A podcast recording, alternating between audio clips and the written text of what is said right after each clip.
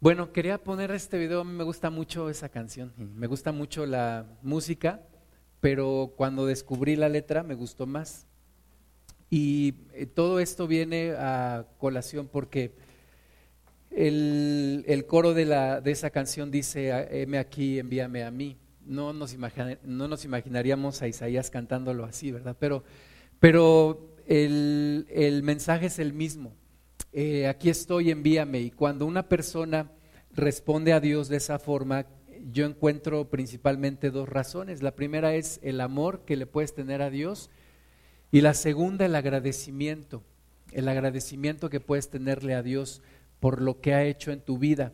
Eh, y ese es el, sentido de esa canción y un poco lo que quisiera que hoy reflexionemos en cómo está nuestra gratitud hacia Dios qué tan agradecidos somos hacia Dios. Vamos a ver Lucas capítulo 17. Lucas capítulo 17. Y ahí está la historia de, de unos leprosos que son sanados y que, y que responden de diferente manera. Unos, la mayoría de ellos responde de manera ingrata y solamente uno lo hace con gratitud.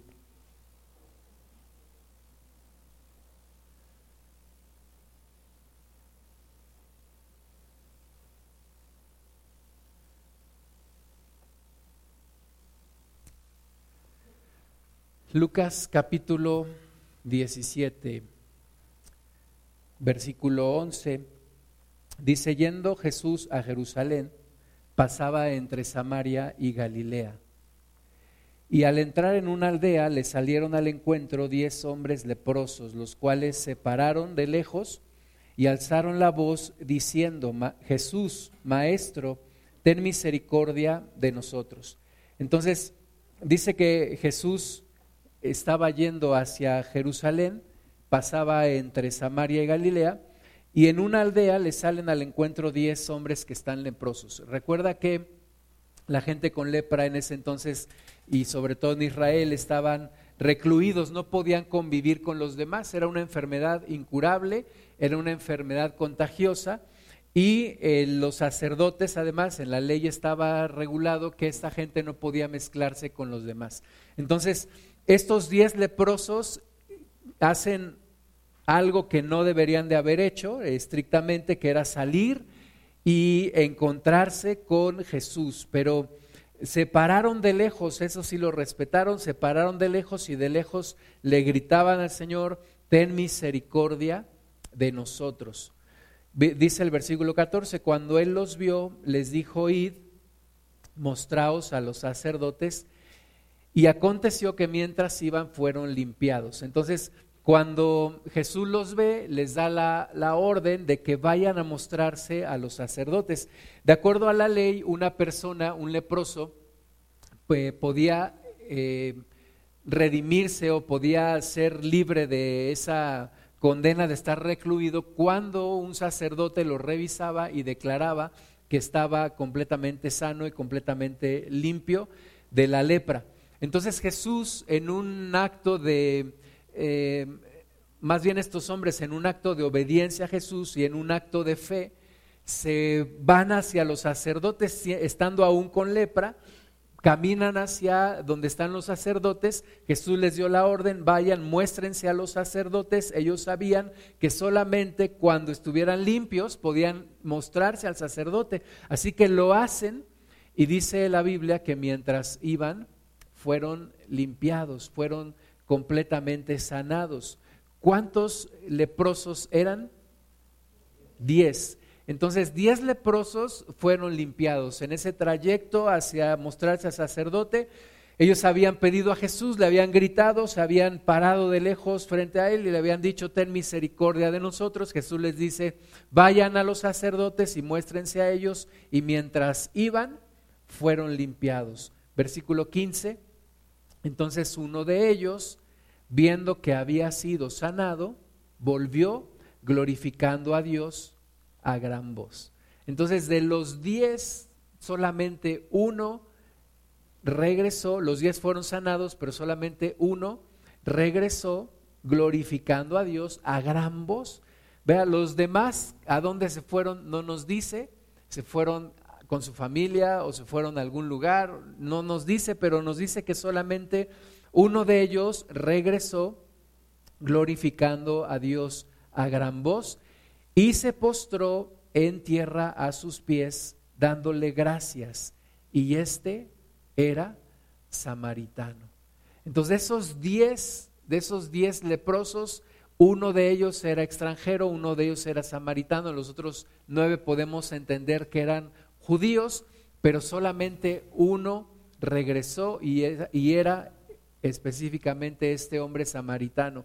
Versículo 17 respondió Jesús y dijo, ¿no son diez los que fueron limpiados? ¿Y los nueve dónde están? No hubo quien volviese y diese gloria a Dios, sino este extranjero. Y le dijo, levántate, vete, tu fe te ha salvado. Entonces, de diez leprosos que habían ido, solamente uno regresó para darle la gloria a Dios. Déjenme ver. No, no responde.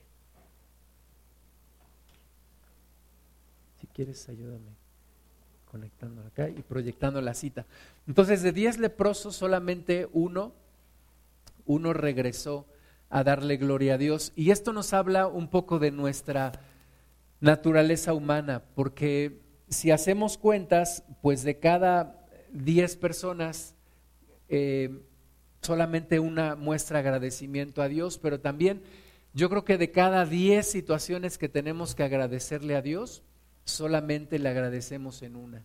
Yo creo que por naturaleza somos mal agradecidos. A veces decimos, bueno, pues es que para qué molesto a, Jesús, para qué molesto a aquel que me hizo un favor. Pues Él sabe que tiene mi agradecimiento, Él sabe que tiene mi gratitud, ¿para qué lo molesto más? O simplemente nos olvidamos de lo que pasó nos vamos a otro lugar, seguimos nuestras vidas o hacemos lo que tanto habíamos querido hacer. Pero es importante detenernos y dar las gracias. Es importante pararnos y darle las gracias a Dios. Es importante hacer una pausa, desviar nuestro camino y, y darle gracias a Dios, a ese mismo que nos ayudó, poderle dar las gracias. Muchas gracias, Klaus.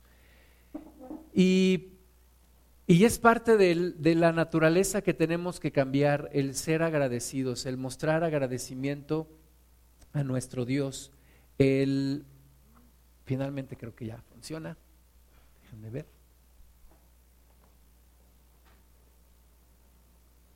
Me ayudan a conectarla. El, el, poner, el poder agradecer a Dios lo que lo que ha hecho por nosotros. Tenemos tantas cosas que agradecerle a Dios, pero a veces decimos, bueno, Dios, gracias por todo lo que me has dado. Pero es importante mencionar todos sus favores, es importante hacer memoria de todos sus favores, es importante recordar todo lo que Dios ha hecho por nosotros. Hacerlo de manera diaria, hacerlo de manera semanal, hacerlo de manera anual hacerlo cada vez lo más frecuente que podamos hacerlo, agradecer a Dios, mostrarle gratitud a Dios, porque Él ha hecho tantas y tantas cosas por nosotros y la gran mayoría de la gente no se muestra agradecida con Él. La gran mayoría de las personas simplemente siguen adelante y no agradecen a Dios todos sus favores. Entonces, Diez leprosos fueron limpiados, uno de ellos solamente regresó dando gracias a Dios, eh, levantando su voz, así como había gritado, Señor Jesús, ten misericordia de mí, así regresó, así regresó agradeciendo con, con alta voz y que todos le escucharan, pero sobre todo agradeciéndole a Jesús. No solamente eh, dice que glorificaba a Dios en alta voz, sino que también se postró a tierra delante de los pies de Jesús, dándole gracias, dándole gracias a Dios. Entonces, la primera pregunta de hoy es, ¿qué tienes tú que agradecerle a Dios? ¿Qué cosas, qué favores, qué misericordias, qué actos, qué situaciones tienes tú que agradecerle a Dios y que, y que pudiéramos nosotros hacer memoria de todos las, los favores que Dios nos ha, nos ha dado a nosotros. Estaba leyendo una, un artículo esta semana que habla de la tecnología y cómo muchas personas pensaron que la tecnología iba a ser la solución a todos nuestros problemas, ¿no? Y cómo muchas personas siguen creyendo que vamos a vivir buenos tiempos gracias a los avances tecnológicos. Pero esta, este artículo que yo leí se llama El pesimismo contra el progreso. Y lo que dice es que realmente, aunque la tecnología prometía mucho o promete mucho, pues hay una desilusión, hay una... Eh, hay un pesimismo y hay resultados como efectos colaterales de la tecnología. Por ejemplo, si hablamos de las redes sociales, la gran esperanza era que las redes sociales fomentaran la democracia, eh, aumentaran la comunicación, fomentaran los buenos valores, pero, pero lo que ha pasado es que las redes sociales invaden la privacidad las grandes empresas de información saben quién eres, con quién hablas, qué quieres, qué te gusta, qué compras, etcétera, etcétera, etcétera. Y todo eso lo usan para sacar rentabilidad de ti. ¿Afectaron la democracia? ¿Afectan la democracia? Hoy, hoy mismo hay un, juicio en contra del presidente de Estados Unidos, entre otras cosas, por, por todo lo que pasó en, en el periodo de elección. Eh, nos han alejado cuando se decía que la comunicación iba a incrementarse. Realmente las redes sociales nos alejan porque ya no puedes platicar con tu familiar porque está siempre en las redes sociales. ¿Verdad? Siempre está ahí, no sé qué tanta cosa está viendo o siempre pasándole así, pero nos han alejado entre nosotros. Eh, platicaba con, con, una, con una persona y me decía que le iba a celebrar los 15 años a su hija pero me dice ahora los jóvenes son diferentes a como éramos nosotros. Ya este, en las reuniones no están sentados en una mesa, están parados, les ponen unos banquitos, unas mesas altas y ahí están. Y muchos de ellos con el celular y muchos de ellos ni siquiera interactúan entre ellos. Entonces las redes sociales también han causado ese tipo de problemas, nos han hecho personas más individualistas eh, cada quien metido en su mundo, cada quien metido en lo que está viendo ahí en su celular o en su tableta o en su, o en su computadora, favorecen el egocentrismo que ahora nos estamos centrando más en nosotros. Queremos conseguir muchos likes, queremos conseguir que mucha gente nos vea, pero al final queremos que la gente esté viéndonos y nosotros eh, como elevando nuestro ego. Y, y nuestros jóvenes se han hecho adictos al celular. Eh, algunos dicen que parecen zombies con el celular. Ya nada más el celular, el celular, el celular, a donde quiera que van, a donde quiera que están, estar con el celular. Entonces, las redes sociales no han traído al menos lo que esperábamos que trajeran. Luego hablan, hablaba este artículo del e-commerce y, y, la geek economy, o sea, personas que, que trabajan, por ejemplo, en, en Uber tú tienes tu trabajo donde te pagan un sueldo y aparte te metes a Uber o te metes a alguna de estas, de estas empresas, rentas tu casa en Airbnb o tu departamento, etcétera. Y entonces, de la misma manera se esperaba que la, la gente tuviera mayores ingresos y que personas en países subdesarrollados como México, como la India, que pudieran tener trabajos mejor remunerados. Y lo que ha pasado al día de hoy, pues es que estas personas se han conseguido trabajos, pero mal pagados. Se hacen trabajos, pero, pero siguen viviendo muchos de ellos en pobreza, sigue habiendo desigualdad, las calles están llenas de vehículos porque pues ahora hay mucho comercio electrónico y mucha gente se, se, compró un carro para meterlo a Uber y total que tampoco ha sido lo que se esperaba o la solución. Y luego la, la inteligencia artificial este, pues que también prometía tantas cosas, ¿no? Que ahora sí, eh, pues iban a automatizar muchos trabajos, iban a dejar de ser rutinarios y lo que ha pasado, pues es que gente ha empezado a perder sus empleos. Eh, demandaron a Amazon porque reclutaban con un robot y entonces descubrieron que había discriminación y entonces resulta que no era lo que se esperaba. Los, los automóviles que, que se manejan solos están matando personas. Eh, la red 5G está en medio de la guerra comercial porque Estados Unidos acusó a, una empresa china de espionaje y se dice que esta, esta red 5G está eh, siendo utilizada también para, para manipular a las personas, para hacerles sentir cosas y dispersarlas, por ejemplo, en alguna, en alguna manifestación. Entonces, al final de todo esto, la tecnología tampoco es la solución. La tecnología por sí misma no ha sido la solución. No podemos estar agradecidos a la tecnología, no podemos estar agradecidos al gobierno, no podemos estar agradecidos a las empresas. Solamente hay una persona que nunca falla y ese es Dios. Dios nunca falla. Todos, todos te pueden fallar, pero Dios nunca, nunca te va a fallar. Todas las personas pudieran fallarte, todas las instituciones, todas las empresas, los gobiernos pueden llegar a fallarte, pero Dios nunca te falla. Dios nunca falla. Y si tú haces memoria de tu vida y de todo lo que has vivido este año, por ejemplo, vas a darte cuenta que Dios siempre ha estado ahí, que Dios nunca te ha abandonado, que Dios nunca te ha fallado, que aunque muchas personas te abandonaron o te dieron la espalda o no hicieron lo que tú esperabas o estuvieron muy por debajo de las expectativas que tenías, Dios siempre estuvo allí. Dios nunca te ha fallado. Incluso a veces nos enojamos con Dios, pero la verdad de las cosas es que Dios siempre ha estado allí y Dios siempre se ha comportado a la altura y mucho más de lo que nosotros esperábamos. Así que necesitamos reconocerlo y necesitamos ser agradecidos con ese Dios que siempre ha estado allí. Y al final de todo, la máxima respuesta de gratitud a la que tú y yo podemos llegar es decirle a Dios, aquí está mi vida, úsala como tú quieres. Estoy aquí para servirte, estoy aquí para honrarte, estoy aquí para agradecerte y quiero vivir agradecido y agradeciendo todo lo que tú has hecho por mí. Dice Hebreos 12, 28, así que recibiendo nosotros un reino inconmovible, tengamos gratitud y mediante ella sirvamos a Dios, agradándole con temor y reverencia. Entonces, que haya gratitud, pero que esa gratitud se refleje en hechos.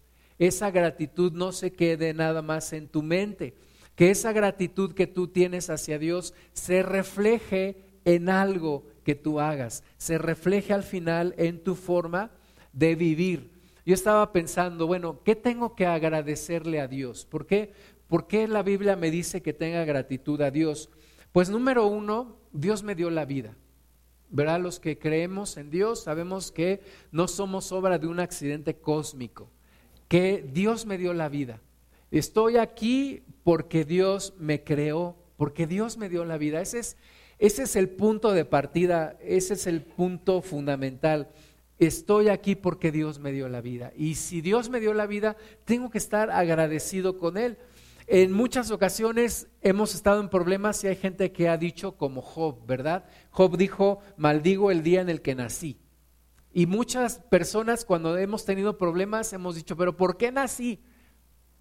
Pero cuando volvemos en razón, cuando se pasan las situaciones difíciles, entonces tendríamos que ser sinceros y decirle a Dios, pues es mejor estar aquí porque si no estuviera aquí ni siquiera estuviera pensando, ni siquiera estuviera hablando, ni diciendo nada. Entonces tengo una razón poderosa por la cual darte gracias todos los días y es que me diste la vida, me creaste, me hiciste. No soy obra de un accidente cósmico o de una mala planeación de mis padres, ¿verdad? Soy una idea que nació en el corazón de Dios y Dios me dio vida. Dios me creó. Entonces eso es algo que siempre hay que estarlo agradeciendo todos los días. La segunda cosa es que los que hemos aceptado a Jesús como nuestro Salvador, pues es que Jesús me dio salvación, me reconcilió con Dios Padre, me perdonó mis pecados, me dio la posibilidad de volver a tener comunión con Dios. Vuelvo a tener comunión con Dios, vuelvo a tener amistad con Dios. Y eso es algo que de nuevo tengo que agradecer todos los días. Se nos olvida muchas veces lo que Jesús hizo por nosotros. Jesús murió en la cruz por mí, me limpió de mis pecados, me perdonó, me aceptó, me recibió, no me rechazó y me dio vida y me dio un propósito. Me quitó la vida vacía y me, y me dio un propósito y me reconcilió con Dios y soy hijo de Dios. Puedo tener comunión con Dios y quitó la condenación que había sobre mí. Eso es algo que tengo que agradecer todos los días. Me vaya bien o me vaya mal en un día, es algo que sigue allí. El acto de redención de Jesús sigue allí.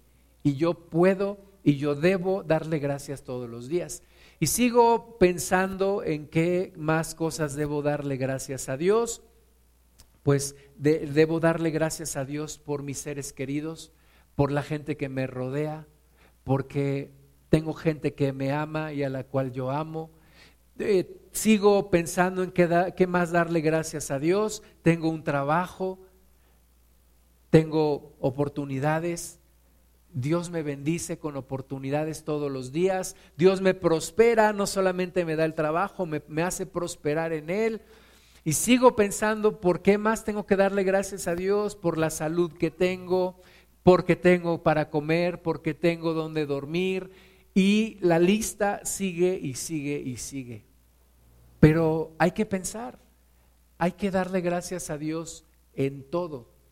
Y y aprender de un Jesús que también es agradecido. Eh, Jesús principalmente vino a formar un grupo de doce personas, doce discípulos que estuvieron con él durante tres años. De esos doce, uno lo entregó, se suicidó y podemos pensar que en ese hombre no se cumplió el propósito de Dios. Porque el propósito de Dios no es que seamos condenados y vayamos al infierno o terminemos suicidándonos. El propósito de Dios es que tengamos salvación. Pero hubo otro, hubo ese grupo de once discípulos que permanecieron con él hasta el final. Jesús, a donde quiera que iba, lo seguían las multitudes. Pero esas mismas multitudes luego lo abandonaban, lo dejaban, les daba de comer Jesús y, y después se iban y, o luego lo buscaban y Jesús les decía, ustedes me buscan pero por la comida, bola de gorrones. No, no, les decía eso, pero les decía, ustedes me buscan por la comida, pero no me busquen por la comida física, búsquenme por la comida espiritual. Pero a ese grupo de hombres fieles les dijo estas palabras en Lucas 22, 28. Les dijo, pero vosotros sois los que habéis permanecido conmigo en mis pruebas. Jesús les dice, este es un reconocimiento. Ustedes han permanecido conmigo en mis pruebas. Muchos escuchaban a Jesús y algo que escuchaban no les parecía y se iban, se ofendían. Por ejemplo, aquellos judíos que cuando Jesús les dice, el que no bebe de mi sangre y come de mi carne no tiene parte conmigo. Y ellos se ofendieron, dijeron, pues, ¿por qué nos está hablando eso? Nosotros no comemos carne de humano ni bebemos.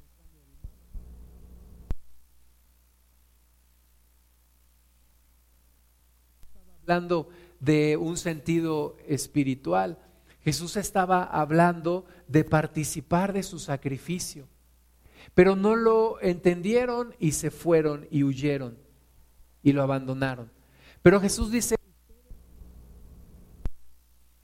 mis discípulos que sí han estado, que sí han permanecido, que sí han estado conmigo en todas mis pruebas, les tengo algo, les tengo, perdón, ya me regresé, les tengo, les tengo una, una bendición especial.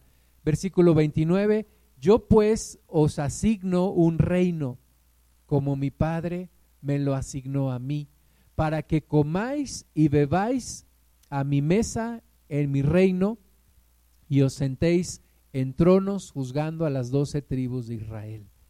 Fíjate cómo Jesús es agradecido. Jesús dice, ustedes han permanecido conmigo en mis pruebas. Yo pues les voy a dar una bendición especial. ¿Y qué es esa bendición especial? Ni, ni más ni menos que un reino, el reino de Dios. Jesús comparte con aquellos que permanecen con Él, Jesús comparte un reino. Jesús comparte toda la bendición. La Biblia dice que nos hizo sentar en los lugares celestiales con Cristo. Y ahí nos bendice con toda bendición espiritual. Y Jesús dice, para que coman y beban en mi mesa, a mi mesa, en mi reino, y se sienten conmigo juzgando a las doce tribus de Israel. Qué gran bendición. Jesús no tendría por qué hacerlo, ¿verdad? No tendría por qué ser agradecido. Al final, Él es Dios. Él es Dios y nosotros le merecemos, o más bien estamos obligados a darle la gloria, a estar con Él. Pero Él dice, yo les reconozco y yo les agradezco y yo comparto esta bendición especial con ustedes, mi reino, mi casa, mis bienes, mi Padre. Les comparto a mi Padre, ustedes también son hijos de Dios ahora y nos da entrada en un reino simple y sencillamente por gratitud, por gratitud, por gratitud a aquellos que permanecen con Él en medio de las pruebas. Vamos otra vez a Lucas capítulo 7. Lucas capítulo 7, versículo 36. Eh, al Señor Jesús le gustaba visitar a las personas que lo invitaban y Jesús compartía momentos especiales con, con ellos. Tal vez Jesús tenía algo de mexicano porque le gustaba ir a las comidas y a los mexicanos nos gusta mucho celebrar con comidas, ¿verdad? Ah, es mi cumpleaños, vamos a hacer una comida. Ah, es mi graduación, vamos a hacer una cena. Es esto, un desayuno, etcétera, etcétera. Nos gustan mucho las comidas. Y Jesús fue invitado a la casa de un religioso, de un fariseo llamado Simón. Eh, Lucas 7:36 dice, uno de los fariseos rogó a Jesús que comiese con él. Y habiendo entrado en casa del fariseo, se sentó a la mesa. Ahora nosotros pensamos cuando dice aquí que se sentó a la mesa, pensamos en una mesa como esta y que Jesús tomó una silla y se sentó. Pero en ese entonces las mesas no eran tan altas como estas y Jesús tenía que haberse sentado tal vez en, una, en un tapete, la mesa tendría un poquito de altura arriba del piso, pero Jesús se sentó eh, de, la, de esta manera, o sea, Jesús tal vez se sentó así, porque con un brazo te recargabas y con el otro comías. La mesa estaba casi a, ras de suelo. Y entonces, ¿por qué es importante esto? Porque eh, los pies de Jesús estaban hacia atrás de su cuerpo.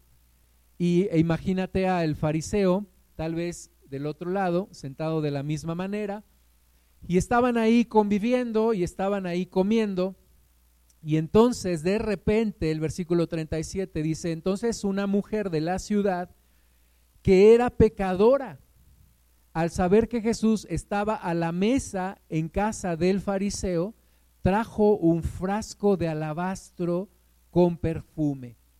Y estando detrás de él a sus pies, ya te enseñé cómo más o menos estaría sentado el Señor Jesús, sus pies estaban hacia atrás de su espalda, entonces ella, viene la mujer, se pone detrás de él, se arrodilla a sus pies y empieza a abrir un frasco con un perfume costosísimo y empieza a derramarlo en sus pies. Dice, estando detrás de él, versículo 38, a sus pies, llorando, comenzó a regar con lágrimas sus pies y los enjugaba con sus cabellos y besaba sus pies y los ungía con el perfume. ¿Te imaginas la escena? Jesús semi recostado, ahí en el casi a ras de suelo, sus pies hacia atrás, la mujer llega por detrás, empieza a derramar el perfume, empieza a llorar allí en sus pies, las lágrimas mojan los pies de Jesús, ella toma su cabello, en la cultura judía las mujeres debían usar el cabello largo, la mujer toma su cabello y con su cabello empieza a secar las lágrimas que caían sobre los pies de Jesús. Enfrente estaba el fariseo, Simón el fariseo. Ahora, una cosa caracterizaba a los religiosos de aquel tiempo y era el guardar las apariencias. Guardar las apariencias, tener apariencia de piadoso aunque no lo fuera. Así que este hombre fariseo está escandalizado, porque además esta mujer es pecadora. Se le conoce en la ciudad que era mujer pecadora entró en la casa del religioso de Simón el fariseo, llegó por detrás a los pies de Jesús, abrió un perfume costosísimo, lo derramó en sus pies, está llorando, está enjugando sus, con sus cabellos las lágrimas. Y esto para Simón el fariseo fue un acto escandaloso escandaloso, porque además imagino que estaban ahí otros amigos de Simón y todos estaban perplejos ante lo que estaba ocurriendo. Ahora, hay quien piensa que esta mujer es aquella mujer que fue sorprendida en el acto de adulterio. Eh, ¿Recuerdas aquella historia? El Señor Jesús está en un lugar, está escribiendo en tierra, vienen unos, unos religiosos trayendo a una mujer, la avientan enfrente del Señor y le dicen, maestro, ¿tú qué opinas? Esta mujer fue descubierta en el acto mismo de adulterio. Y la ley de Moisés nos ordena apedrearla, matarla apedreándola. ¿Tú pues qué opinas? La Biblia dice que Jesús seguía escribiendo en tierra. No levantó la, la vista y no levantó la vista para no deshonrar a esa mujer que tal vez venía con un poco de ropa, si fue descubierta en el acto mismo de adulterio y de ahí la, la arrastraron y la jalaron y la trajeron a Jesús, no estaba en las mejores condiciones, Jesús no voltea a ver a la mujer, sigue escribiendo en tierra, pero estos siguen presionando a Jesús. Jesús, ¿qué opinas? Esta mujer la descubrimos en el acto de adulterio. Que yo sepa, para cometer adulterio se necesitan dos personas, ¿no? Pero solo trajeron a la mujer, no trajeron al hombre. Y entonces estaban dispuestos a matarla. Conozco una persona que vivió en Medio Oriente, en un país musulmán, y él me dijo, si una mujer soltera descubre que está embarazada, en el mismo momento que recibe sus análisis de laboratorio, me dijo, no debe regresar ni siquiera a su casa. No debe regresar ni siquiera por sus cosas. En ese mismo momento que tome un avión y salga de ese país porque su vida corre peligro. Porque hoy en día en, en países musulmanes una mujer que es descubierta en fornicación o adulterio es apedreada. Sigue ocurriendo el día de hoy. Entonces, hace dos mil años, esta mujer la descubren en acto de adulterio, la traen delante de Jesús, los religiosos, amparándose en la ley, dicen, la ley nos dice que hay que apedrear a esta mujer porque cayó en adulterio y fue descubierta. Tú, pues, ¿qué dices, maestro? Y Jesús sigue escribiendo en tierra y les dice, el que de ustedes esté sin pecado, sea el primero en arrojar la piedra. Y la Biblia dice que uno por uno, desde el más viejo hasta el más joven, agarraron su piedra, la dejaron en el piso y fueron retirándose hasta que solamente quedó la mujer enfrente de Jesús. Y Jesús le dice a la mujer, ¿dónde están los que te condenaban? Todos se fueron. Y le dijo, ni yo te condeno, vete y no peques más. Y esa mujer se fue y algunos piensan que era esta mujer que vuelve a aparecer aquí, porque en ese momento no tuvo oportunidad de agradecerle a Jesús. Imagínate que tú fueras esa mujer, estuviste a punto de morir, te iban a apedrear, imagínate morir apedreado, es ser horrible, ¿verdad? Mientras te caen las piedras en la cabeza, eh, vas perdiendo la fuerza, te vas desangrando, etcétera, etcétera, etcétera, porque era apedrearla a morir. Imagínate si tú fueras esa mujer, Jesús te salvó la vida. Y no sabes ni qué decir, porque además estás avergonzado porque te descubrieron en el pecado, Jesús te salvó la vida, no sabes qué decir, no sabes qué hacer. Y cuando Jesús le dice, vete y no peques más, yo creo que la mujer se fue. Y, y esta misma mujer vuelve a aparecer aquí en Lucas 7. Esa mujer que no tuvo oportunidad de agradecer. Está en un acto sublime de adoración a Jesús por agradecimiento. Por agradecimiento. Y entonces se entera que Jesús va a estar en casa de Simón el Fariseo y ella sabe que ella no es bienvenida en esa casa. Sin embargo, su gratitud, su agradecimiento es mayor a su vergüenza y a su pena y entra en la casa, entra y se pone detrás de Jesús, abre su frasco con perfume costosísimo, lo empieza a derramar en los pies del maestro y empieza a llorar, empieza a llorar delante de Jesús. ¿Por qué llora? Por agradecimiento, diciéndole, tú me salvaste la vida, tú me perdonaste, tú me salvaste la vida, tú me perdonaste. Y empieza a llorar y empieza con su cabello a secar sus lágrimas versículo 39. Cuando vio esto el fariseo que le había convidado, dijo para sí, este, si fuera profeta, conocería quién y qué clase de mujer es la que le toca, que es pecadora.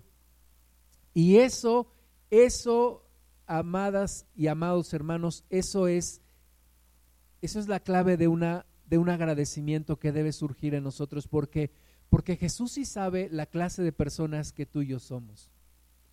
Sabe exactamente la clase de personas que somos, sabe todos los errores que hemos cometido, sabe lo que hemos hecho y lo que hemos deshecho, sabe lo que hemos pensado, lo que hemos dejado de hacer y lo que hemos hecho. Y aún con eso nos perdona, nos ama. Y eso es motivo de agradecimiento. Versículo 40. Entonces respondiendo Jesús le dijo, Simón, una cosa tengo que decirte. Y él le dijo, di maestro, guardando siempre las apariencias de una persona que todo lo sabe y que todo lo domina y que todo lo tiene controlado. Versículo 41. Un acreedor tenía dos deudores. El uno le debía 500 denarios y el otro 50.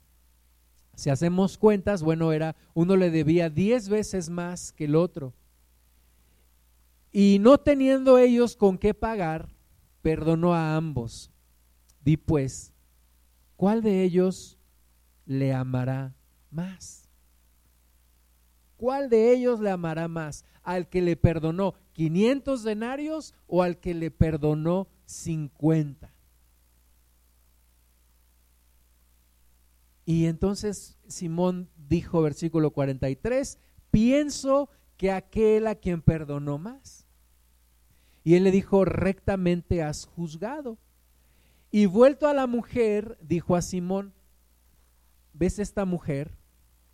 Entré en tu casa y no me diste agua para mis pies, mas esta ha regado mis pies con lágrimas y los ha enjugado con sus cabellos.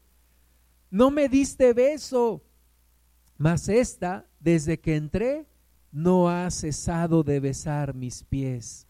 No ungiste mi cabeza con aceite, mas esta ha ungido con perfume mis pies.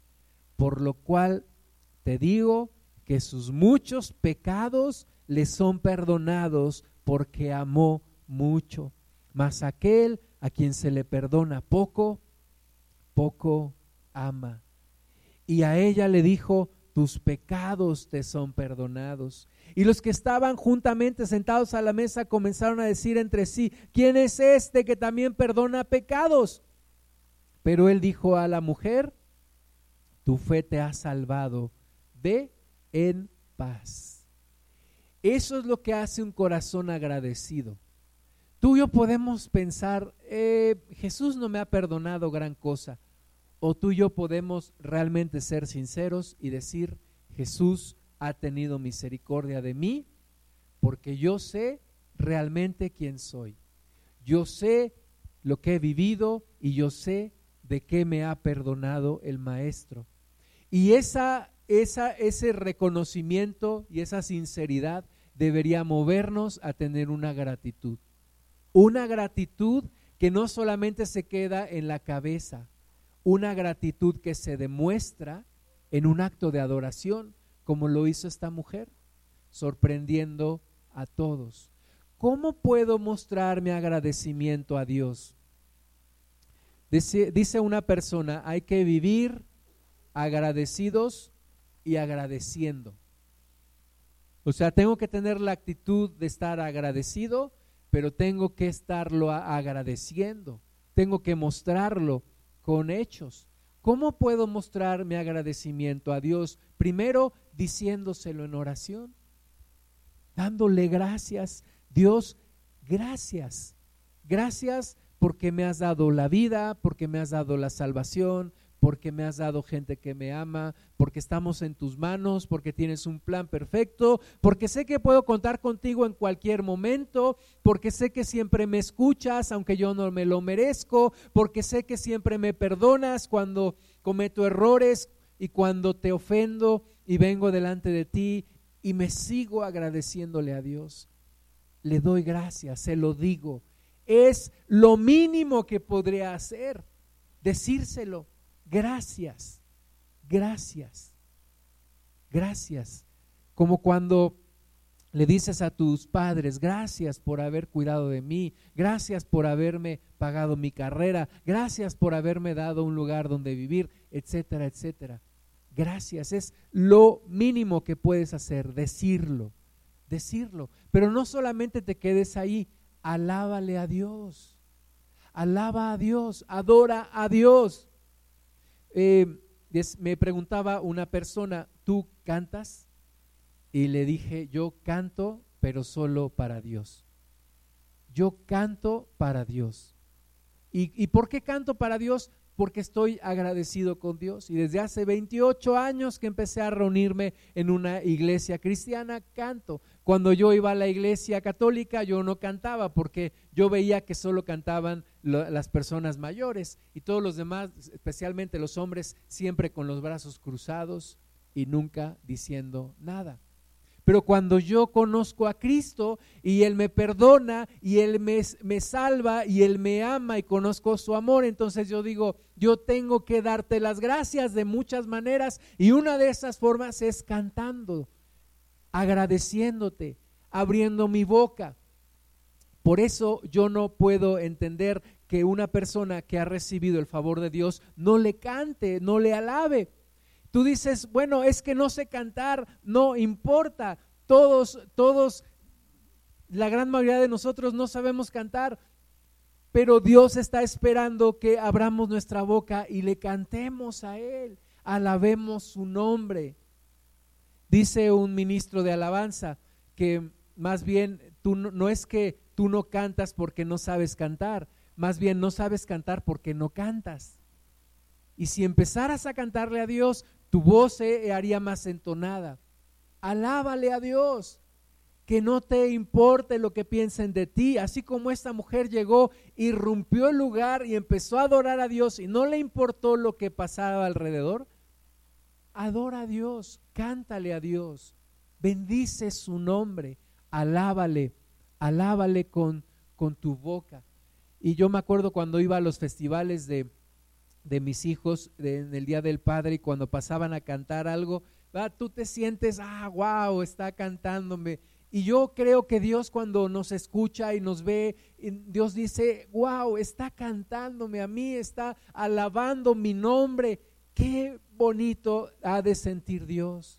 Jesús defendió a esa mujer que estaba siendo criticada por adorarle.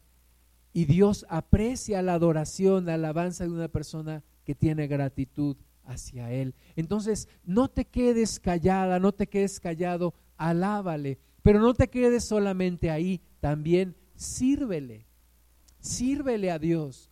Si tienes gratitud, sírvele a Dios. Busca honrarle en todo, busca servirle en todo, busca serle útil en todo. Pregúntale qué es lo que Él quiere de ti. Y muévete por esos propósitos y háblale a los demás de lo que Dios ha hecho en tu vida. Predícale a los demás, háblales de lo que Jesús ha hecho en tu vida y cómo Él también puede cambiar la vida de otras personas. Entonces, todo esto es por gratitud, todo esto es por agradecimiento. El mundo se mueve por dinero, el reino de Dios no se mueve por dinero. Nosotros no estamos aquí por dinero. Nosotros no le hablamos a la gente buscando su dinero. Hablamos porque tenemos gratitud a Dios. Dios ha hecho algo muy grande en nuestra vida que nosotros no podemos quedarnos callados el Salmo 100, versículos 4 y 5 dice, entrad por sus puertas con acción de gracias, por sus atrios con alabanza. Alabadle, bendecid su nombre, ¿verdad? ¿Cómo vas a entrar por sus puertas? Con acción de gracias, con gratitud, recordando todo lo que Él ha hecho y por sus atrios con alabanza. Alabadle, bendecir su nombre, porque Jehová es bueno, para siempre su misericordia y su verdad por todas las generaciones. Hay que reconocerlo, hay que agradecerle, hay que entrar por sus puertas con acción de gracias y por sus atrios con alabanza. Hay que ser agradecidos con Dios. Cuando Salomón dedicó el templo, ese gran templo de Salomón, ese gran templo que su padre David había imaginado, había orado, había trabajado por él, pero que no se le permitió a David edificarlo y finalmente su hijo Salomón lo hizo. El día de la dedicación, dice aquí en segundo libro de Crónicas 5:13, cuando sonaban pues las trompetas y cantaban todos a una Imagínate, sonaban las trompetas y cantaban todos a una para alabar y dar gracias a Jehová. Y a medida que alzaban la voz con trompetas y címbalos y otros instrumentos de música, y alababan a Jehová diciendo, porque Él es bueno, porque su misericordia es para siempre. Entonces la casa se llenó de una nube, la casa de Jehová, y no podían los sacerdotes estar allí para ministrar por causa de la nube, porque la gloria de Jehová había llenado la casa de Dios. Álvaro López, creo se apellida, es un, es un baterista que tocó para Luis Miguel, y él platica que le tocó estar en un concierto en donde la gente aplaudió por más de media hora. Más de media hora le aplaudieron a Luis Miguel. Los jóvenes saben quién es Luis Miguel por las series, ¿verdad? Pero nosotros, los de mi edad, sabemos quién es él. Y, y él dice, le aplaudieron por más de media hora. ¿Y sabes lo único que les regresó Luis Miguel en retribución a sus aplausos? Solamente sus dientes de fuera. Eso fue lo único que les pudo dar. Y nosotros los cristianos a veces no somos capaces de alabar a Dios, aplaudirle, gritar, gloria a Dios, aleluya, bendito eres Señor, te alabamos, te bendecimos. Nos van a llamar fanáticos, nos van a llamar locos, pero la gente allá afuera le grita a los equipos de fútbol, a, a los artistas, etcétera. Pero nosotros Alabamos a Dios, al que nos dio la vida, al que nos dio la salvación, al que nos mantiene con vida cada día, al que nos promete una vida eterna. A ese alabamos. Tenemos una gratitud que desborda, una gratitud desbordante, desbordante. Y por eso también me gusta ese video que les puse al principio, porque se ve la, la fuerza de, de esos jóvenes alabando a Dios, adorándole. Si tú quieres, en medio de la, de la música y llevados por el ritmo, pero yo creo que podemos usar la música porque fue creada para eso, para adorar a Dios. Y decirle con todo nuestro corazón, te alabo, te bendigo, estoy agradecido, estoy por siempre con deuda contigo. Y no sé qué hacer para pagarte lo que has hecho por mí. Estoy verdaderamente agradecido contigo. Amén. Y es tiempo de bendecir a nuestro Dios, es tiempo de recordar qué cosas ha hecho por nosotros. Yo te voy a pedir que te pongas de pie y que pienses, que cierres tus ojos un momento y que hagas memoria qué cosas tienes tú que agradecerle a Dios, qué cosas tienes tú que agradecerle y que no has y que no le has agradecido. ¿Qué hay en tu vida que agradecerle? Empieza a recordar. Empieza a pensar, ¿qué, qué, qué hay en tu vida que que agradecerle a Dios y que, y que no lo has hecho, o no lo has hecho últimamente, o no lo has hecho con la frecuencia que debías de hacerlo, o con la intensidad que debías de hacerlo. Especialmente en este año, ¿qué, qué cosas hay hacerle a Dios? ¿Qué cosas tienes para agradecerle a Dios. Piensa en, en tres al menos. Tres cosas este año que Dios hizo por ti y que te gustaría agradecer. Y si traes celular, métete a esta página. Si no traes celular o no lo sabes usar para meterte una página, escribe en tu cuaderno tres cosas que agradecer a Dios.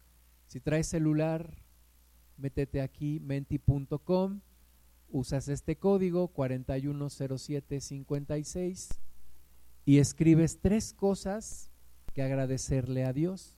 No tienes que dar detalles, pero sí sería bonito ver algo allí en, en esa página, pero sobre todo en tu corazón.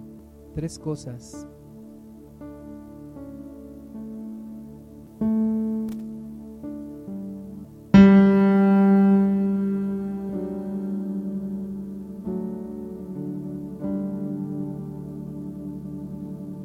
Piénsalas, escríbelas. Tres cosas para agradecer a Dios.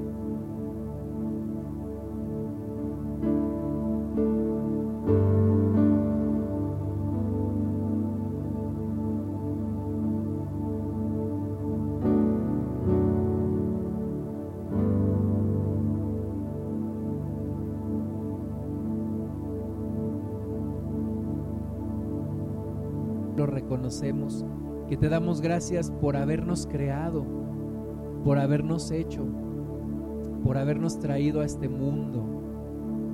Señor, aunque ha habido momentos difíciles en donde donde tal vez hemos renegado y te pedimos perdón. Pero hoy, Señor, yo te agradezco que me has creado, que me has dado vida, te agradezco que me has dado salvación, me has reconciliado con Dios y vuelvo a tomar la oportunidad para pedirte perdón por lo que yo he sido, por lo que yo he hecho, y aceptarte como mi Señor y mi Salvador e invitarte a mi vida, pedirte que vengas a mi corazón y que traigas salvación, Señor. Gracias porque solo en ti hay palabras de vida eterna. Gracias porque solo tú tienes palabras de vida eterna. Gracias Señor porque eres el Dios que nos guiará más allá de esta vida y que nos tiene un lugar allá en el cielo. Gracias Señor por la gente que me ama y que amo, que están a mi alrededor. Gracias por nuestras familias, Señor. Gracias porque hoy estamos bien, no estamos en un hospital o en una cárcel o en un lugar de problemas. Gracias porque estamos aquí. Gracias Señor por las oportunidades de trabajo. Gracias por las oportunidades para estudiar. Gracias Señor por el, el sustento, la comida. Gracias, Padre, por el refugio en casa, lugar donde dormimos. Gracias, Señor, porque nos has dado en todo lo necesario y aún más. Gracias porque ya has provisto para el resto de nuestra vida. Y cada día veremos tu benevolencia, tu misericordia. Cada día de nuestra vida nos seguirá a tu favor. Gracias te damos, Señor. Hoy queremos adorarte. Levanta tus manos y dile al Señor, gracias, Señor. Gracias, Padre. Doy gloria a tu nombre. Doy gloria a tu santo nombre. Gracias. Te alabo, te bendigo Quiero adorarte con todo mi corazón, quiero bendecir tu nombre, quiero exaltarte, Señor. Dile al, Padre, gracias, gracias por tu Hijo Jesús, gracias por tu Espíritu Santo que mora en mí, gracias Señor. Has sido bueno en gran manera, bueno en gran manera. Dile a Dios, tú has sido bueno en gran manera conmigo y yo te alabo, yo te agradezco. Tú eres mi Dios, tú eres mi Padre. Tú eres el único objeto de mi adoración. Eres el único a quien yo adoraré. Eres el único delante de quien yo me voy a arrodillar. Y eres el único a quien yo derramo ese precioso perfume de adoración. Solo a ti, Señor, solo a ti Quiero llenar este cuarto con un perfume de adoración. Por gratitud a ti, Señor, por amor a ti. Tú me salvaste la vida, tú me perdonaste de mis pecados, tú no me condenaste, me diste una nueva oportunidad. Y yo te alabo, yo te bendigo, Señor. Gloria a tu santo nombre. Te alabaré por siempre, te bendeciré